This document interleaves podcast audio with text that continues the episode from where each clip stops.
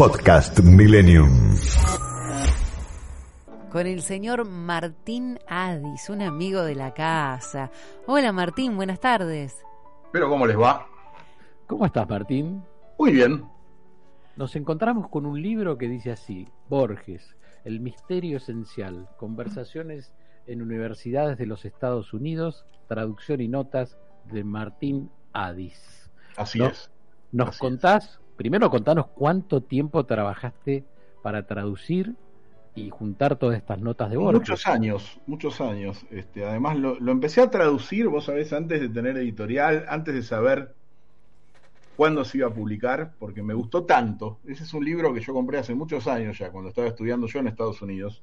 Mm, Eh, y me fascinó, me fascinó, porque es un libro de diálogos, eh, digamos, que existían solo en inglés. Eh, es de una gira que Borges hizo universidades de Norteamérica en 1980. Eh, y tiene varios rasgos especiales. Bueno, primero es que Borges en las universidades, eh, eh, qué sé yo, está en MIT, hay gente de Harvard, este, hay conversaciones en la Universidad de Columbia, en Nueva York, se siente como un pez en el agua y está muy contento. Hay mucha amistad en estos diálogos y mucha felicidad. Eh, y bueno, Borges cuando estaba feliz se ponía bastante jocoso, así que, digamos, ahora voy a hablar de la erudición, de los diálogos. De, de- Vos sabés de que justo pensaba en eso. ¿Borges era invitado? ¿Él gestionaba esos viajes? Porque, como vos decís, lo hacían sentir no. tan bien y tan feliz. Y... No, no. Lo, lo invitaron. Esto era continuo en la vida de Ah. Borges, sobre todo las últimas décadas de su vida. Este, un montón de universidades de todo el mundo lo invitaron. Era relativamente común. Eh, además, bueno, digamos, más allá de su erudición, eh, Borges era un personaje muy atractivo, ¿no? Como un sabio ciego, como Homero, este, parecía un ser mitológico entre su erudición y bueno, y después el humor que tenía, ¿no? Seguro. Eh, ¿Y queda bueno. reflejado el humor en esos textos? Cuando vos decís Sí. estaba feliz y, y bueno, lo demostraba. Sí, sí, sí. Sí, incluso hay, o sea, hace bromas todo el tiempo, pero además, bueno, eh, primero, las conversaciones son de un nivel impresionante, son muy amenas, o sea, cualquiera las puede entender, ¿no? Son, mm.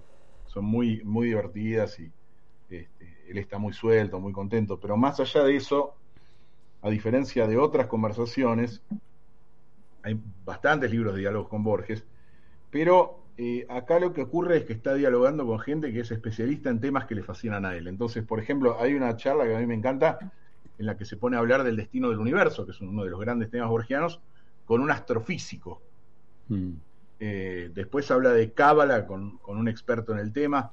Después es bastante interesante, hay varios traductores de su obra al inglés. Entonces, él eh, lee, digamos, leen los poemas de él en voz alta y él los va comentando.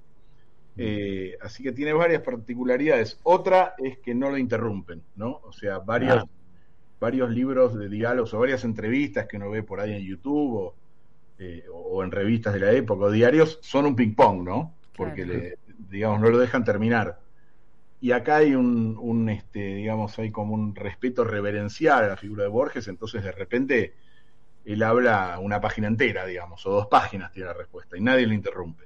Martín, ¿y el, ¿y el Borges que leen los norteamericanos es el mismo que leemos nosotros? ¿O, o, o Eh, te, ¿vos te costó mucho, te traducción? costó mucho en la traducción? Claro. Eh, a ver, para, a ver si te sigo. Eh, La traducción de estos diálogos al castellano, mirá, me tuve que esmerar más, bastante porque, digamos, algo que yo no quería hacer Sí. era eh, traducir a Borges según mis propias palabras o mi propia interpretación. Esto no es una traducción, porque no es que lo estoy traduciendo del inglés al rumano o del inglés al suajili. Es volver al idioma de Borges. Entonces, digamos, no era un tema nada más de pasar al castellano, sino de pasar al castellano que usaba él. ¿Entendés? Claro. Eso, eso es lo que te quería preguntar. Claro, no, no, fue un desafío. De hecho, eh, me programé, bueno, vos sabés que además tengo mi costado informático, una de mis especialidades es lingüística computacional, así que, eh, digamos, con otros textos de Borges, eh, entrené un programa que hice para que me busque cuando estaba traduciendo una palabra. Esto en realidad tendría que haber usado un traductor profesional, pero como no, yo no soy traductor, me lo programé yo solo.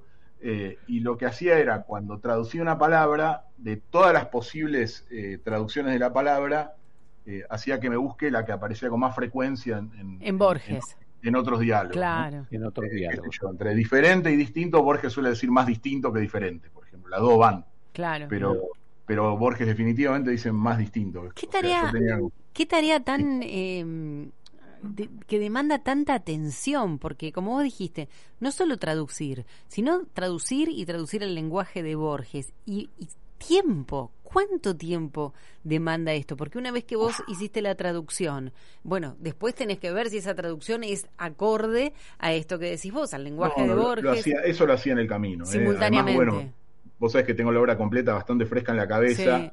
Eh, y varios diálogos más. eh, entonces, cuando hablaba de un tema, yo me iba al ensayo en el que él hablaba del tema, ¿entendés? Mm. Y me fijaba con mucho cuidado el vocabulario que él usaba. Así que eso lo hice, no, no es que volví para atrás a corregir para regresar al castellano. Ah, bien, Eso bien. Fue en el camino. Perfecto. Tardé mucho, tardé mucho, pero bueno, acordate que yo hice otros libros en el camino, o sea, no es que me dediqué a este, ¿no? No, y, Eh, y eso me parece que también sirve de, me, me da la sensación, para llegar de distinta manera a este libro. Sí, sí, pero sí, bueno, hay libros que- en los que yo les pongo todo el foco y después hay libros que se van haciendo en, en las márgenes de otras cosas que yo hago. Claro, claro. Y este es el caso. Le dediqué 10 años, pero no, no son 10 años a full, ¿no? Este, eh, sí, o sea, qué sé yo, de repente por tres meses no lo tocaba. Claro. Así que no, no- Martín, no- ¿y ya sé. lo podemos encontrar? ¿Ya, ¿Dónde lo Sí, podemos encontrar? librerías. Bien, ahí pasamos por la librería y lo, lo encontramos. Contanos Así si es, es. un libro de fácil lectura, si es un libro en el que tenemos que ir y venir. Sí, porque ¿sabés qué pasa? Viste que yo hice el libro Borges Profesor también. Sí, sí. con Martín Arias. Cuando hay alumnos delante, y acá en estas reuniones él dialoga con profesores, pero también alumnos, hay muchos alumnos en los auditorios y también le hacen preguntas. Entonces Borges cuando tiene gente joven delante es especialmente instructivo, es muy pedagógico.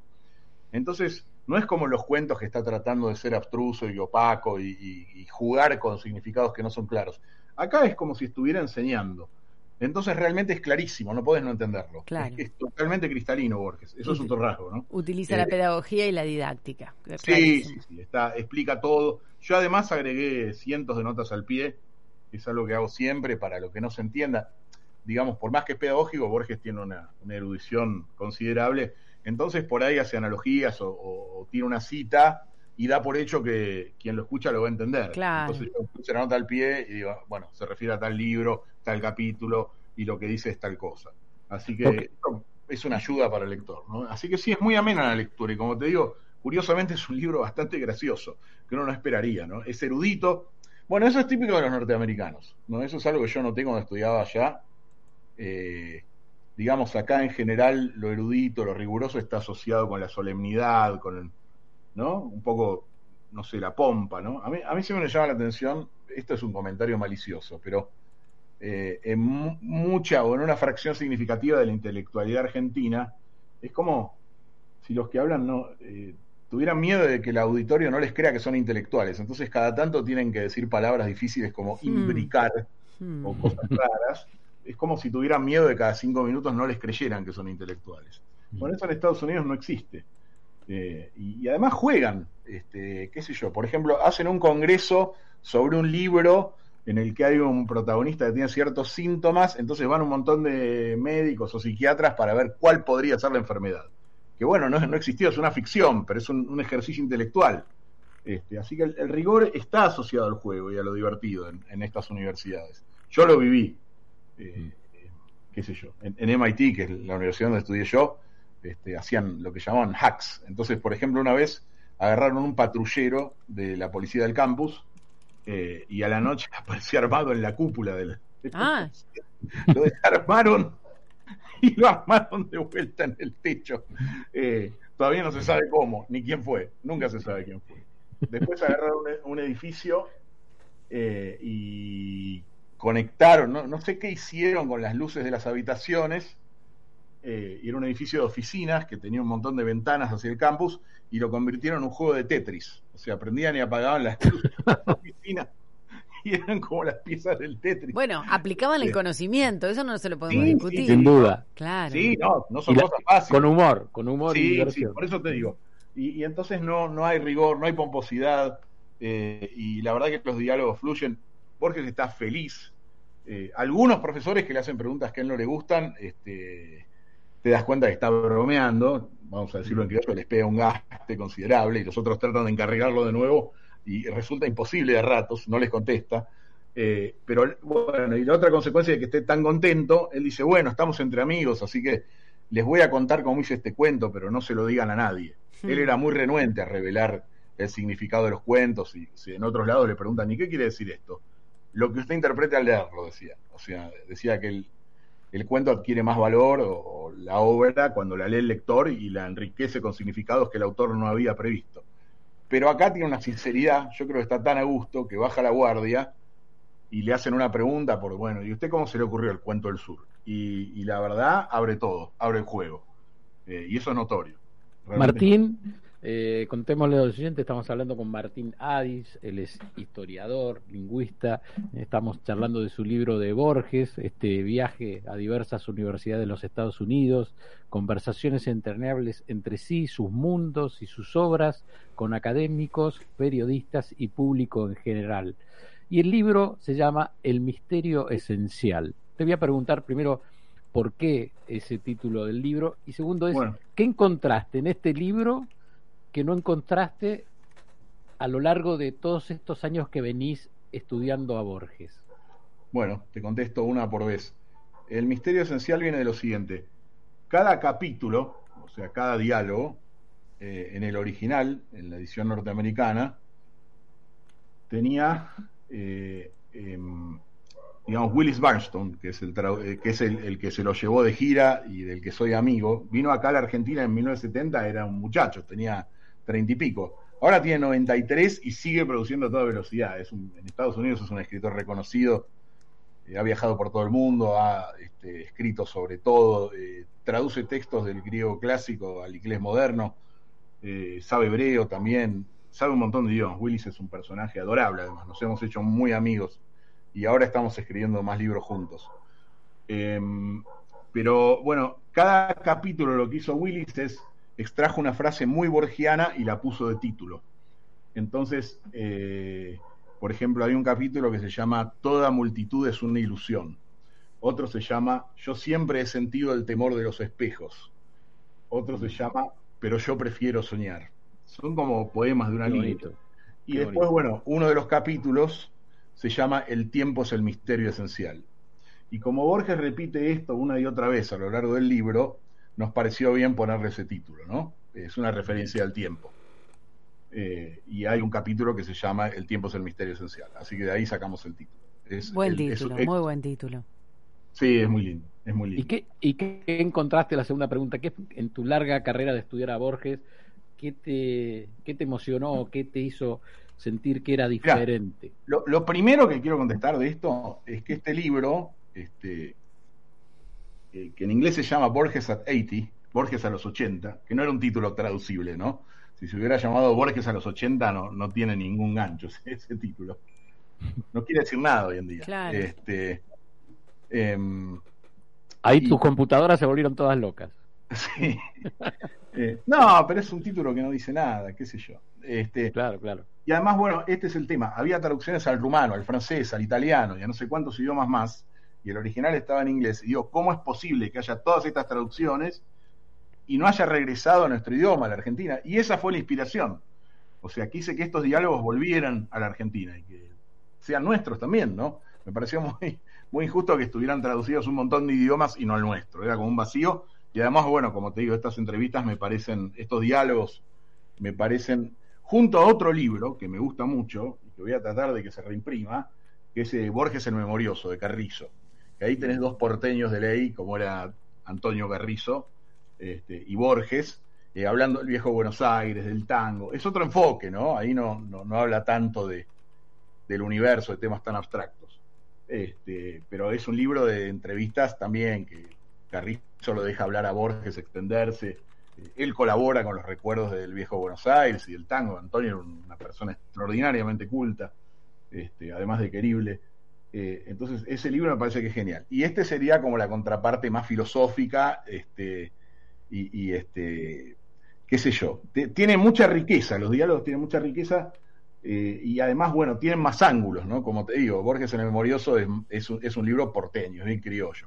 Este es un libro más universal. Eh, creo que se complementan, pero me pareció extraordinario cómo habla. Además hay otra cosa que tiene de especial el libro. Como está en Estados Unidos, paradójicamente, le preguntan cosas de la Argentina y él se ve forzado a explicar cosas de la Argentina. Ay, qué complicado eso. no, es que acá no lo haría nunca, porque, digamos, no le si vos en un diálogo en la Argentina te pones a explicar qué es el obelisco o, o, digamos, qué es el barrio de retiro, la gente te va a mirar raro porque, Exacto. digamos, ya lo sabemos, ¿no? Exacto. En cambio, en cambio, le preguntan por cosas de Buenos Aires y qué sé yo, y entonces él se detiene a describir Buenos Aires de una manera que jamás lo haría en un diálogo local, ¿no? Claro. Eh, Imagínate si en este momento, por ejemplo, le dicen que describa la economía de la Argentina. Me imagino. Bueno, vos sabés que hay, una, hay, unas, hay unas respuestas de él eh, que son este lamentablemente actuales, ¿no? Porque imagínate lo que era Argentina en 1980 también, con muchos problemas económicos. Encima, bueno, eh, había otras cosas que eran mucho peor, que era la dictadura sí. militar. Entonces le preguntan, ¿no? Y, y, bueno, él dice, no, mi país se está disolviendo, mi país es una locura, mi país no se entiende. En un momento dice, no, no entiendo a la Argentina, es tan misteriosa como el universo, dice. Y esa frase y me parece que es totalmente aplicable. Es como Tato, ¿viste? Que sí. ve los diálogos de Tato y decís, parece que está hablando tal de cual, hoy. Tal cual. Este, Martín, y, ¿en, Borges, cuánta-. ¿en cuántas páginas encontramos estas historias? Son, yo creo que son 300 y pico, 300 más o menos. La 300 verdad es que no me páginas. Así le damos Sí, toda la información al oyente. Perfecto. sí. Tiene- Martín, y tiene una linda tapa, hay una, una foto que bellísima, Bellísima, Bellísima, bellísima. están este cada capítulo tiene eh, para empezar una foto de Willis Willis además de todos los demás talentos que tiene es, era y es un gran fotógrafo entonces bueno le sacó unas fotos a Borges buenísima y la de la tapa es una que le sacó en, en un café y descubrió que eh, vio, vio la imagen bueno Borges estaba sentado y al lado de un espejo entonces hay dos Borges no está Borges y su reflejo y esa es la foto que está en la tapa Borges que hablaba tanto de los espejos del doble este, me pareció atinado poner esa foto en la tapa, que no está en otras ediciones, ¿no? La tapa interviene mucho en el diseño de la tapa. Este, Me encantó, la- Me la encantó, yo. realmente. Este, y Martín- me encantó los colores también que se usaron. Sí, sí, bueno, eso insistí porque la querían hacer blanco y negro. No, muy no, bien, no, no, ya muy sé bien. que no, ya sé que no, ya sé que no.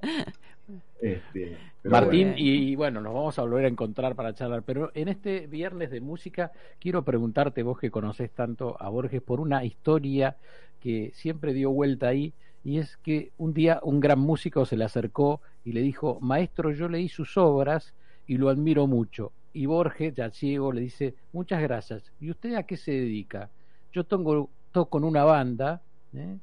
Mick que se llama Los Rolling Stones, Mick Jagger. ¿Esa historia es verdadera? Sí, es verdadera. Y bueno, hay una película, que ahora se me fue el nombre, es, es una película conocida, por lo menos para la gente que, que sigue cine de culto, eh, en la que aparece Mick Jagger, pero por esto lo conoce, porque Mick Jagger de, joven, de muy jovencito, este, actúa en esta película, qué horror, mirá, escribí un artículo sobre esto yo, después te puedo pasar el link si quieren lo tuitean, eh, y aparece Mick Jagger eh, recitando, este, leyendo en voz alta cuentos de Borges.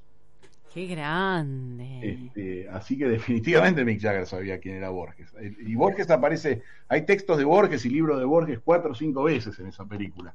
Eh, eh, ahora no me acuerdo, eh, la voy a buscar mientras hablamos, eh, a ver si la encuentro. Eh, tenía un nombre, Performance se llama la película, es de 1970. Em, Qué bueno. y ahí está, eh, está Mick Jagger eh, y, ¿cómo se dice? Este, ahí se pone a se pone a leer a Borges este, en, en la filmación. Es buenísimo. Buenísima historia. Martín Adis, muchas gracias por este encuentro. Tu libro, Borges, El Misterio Esencial, Conversaciones en Universidades de los Estados Unidos. ¿Mm? Te vamos a seguir. Te mandamos un abrazo. Dale, un abrazo, Santi. Me, me encanta escucharlos, me trae nostalgia. Muchos oyentes, muchos oyentes y muchos mensajes para vos, Martín, eh, agradeciendo esta entrevista. Bueno, bueno. Así que te, te, te mandamos de aquí un abrazo fuerte y mimos de los oyentes. Gracias. Lo mismo. Estamos al habla. Chau, chau, chau. chau. Gracias. Martín Adis.